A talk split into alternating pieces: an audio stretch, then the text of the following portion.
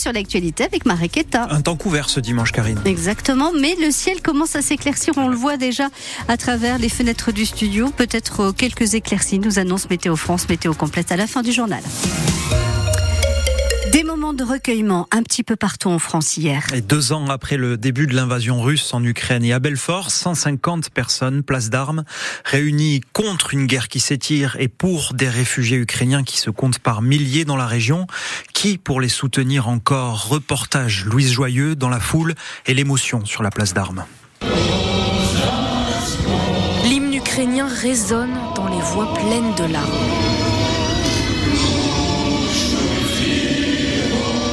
Des Ukrainiennes et des Ukrainiens portent un drapeau géant de leur pays. Cathy est française, elle se tient à l'écart. Je suis assez transie quand même, non par le froid, mais par, euh, par ce qui se passe ici et là-bas. Cette belle fortaine se dit bouleversée par les causes humanitaires. Même après deux ans, il faut vraiment tenir, surtout après deux ans, parce que ça commence à, à s'effilocher hein, sur le front, évidemment. Et je crois que des manifestations comme aujourd'hui peuvent euh, faire rejaillir un petit peu d'enthousiasme et de fougue dans le, dans le combat. Et pour combattre, il faut des moyens. Jean-Pierre, franco-ukrainien, réclame de l'aide. Parce que l'Europe, il donne pas les armes nécessaires. Il donne les, les armes au compte-gouttes. Puis ils avaient promis les avions, puis ils donnent pas les avions. Alors il faut faire bloc, estime Eric Rio, le président de l'association France-Ukraine Maïdan sans frontières. On y croit tous. Aujourd'hui, il n'y a pas de démotivation. Les Français sont là pour la même cause, à apporter du soutien, de la solidarité, de l'optimisme sur la situation actuelle. Un point de vue partagé par tous les Français et les Ukrainiens présents. Un reportage à retrouver en images avec les visages de ces sympathisants à la cause ukrainienne. Un reportage donc sur francebleu.fr, page Belfort-Montbéliard. Le salon de l'agriculture se poursuit aujourd'hui à Paris. La plus grande ferme de France se réveille plus sereinement qu'hier, hein, le jour d'ouverture. Huit policiers ont été blessés et six personnes placées en garde à vue après l'intrusion de manifestants en colère contre Emmanuel Macron qui a promis une réunion avec les syndicats dans trois semaines. Au programme aujourd'hui, la visite du président du Rassemblement national Jordan Bardella. Ça aurait pu être le dernier tour de roue pour le CC Etup. Le club cycliste amateur emblématique du Nord-Franche-Comté, 50 ans cette année, a bien failli connaître le même sort que le FC Sochaux-Montbéliard l'été dernier, une relégation en division inférieure à cause d'un déficit financier, 35 000 euros accumulés la saison dernière. Finalement, maintien en première division amateur assuré il y a deux semaines au prix de quelques efforts, Alexandre Lepère.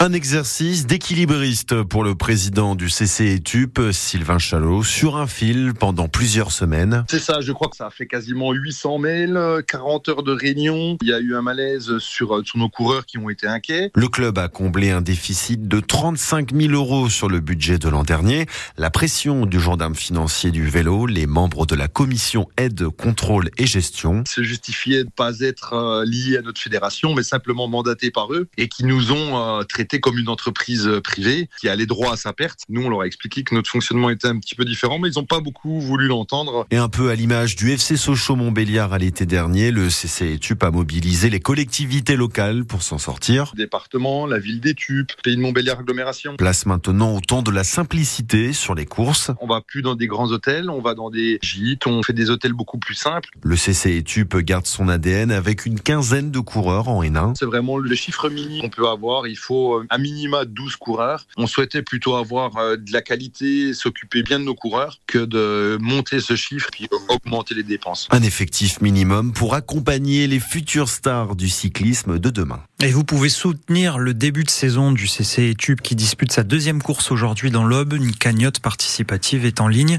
à retrouver sur notre article France Bleu sur francebleu.fr et l'application ici. Événement pour le ping-pong français, une première même depuis 1997. L'équipe de France messieurs de tennis de table est en finale des championnats du monde portée par les frères Félix et Alexis Lebrun. Une finale à suivre à 12h face à la Chine en Corée du Sud. Dans l'actu sport également, la défaite 30-32 des handballeurs du Bob hier soir au gymnase du Phare contre Thionville pour la 18e journée de nationale. Les Belfortins restent seconds derrière Vesoul. Les footballeurs de l'ASM Belfort, eux, partagent les points à l'extérieur chez les Alsaciens de Sarre-Union en National 3. L'ASM Belfort descend à la 11e place sur 14 mais continue sa série sportive sans défaite. Déjeuner sur l'herbe, immense chef-d'œuvre de l'impressionnisme, aussi bien par sa taille, 2,50 m par 2,20 m que par son importance dans l'histoire de l'art, la toile débarque au musée des Arts à Besançon. Elle est prêtée par le musée d'Orsay pour les 150 ans du mouvement impressionniste. Si vous ne l'avez pas vue à Paris, peut-être euh, l'avez-vous en calendrier ou sur un marque-page ou un mug à son effigie tant la toile est importante. Allez voir en vrai la toile de Claude Monet à Besançon, c'est donc une chance inouïe selon Aline Chassagne. Elle est, elle est adjointe à la culture à Besançon.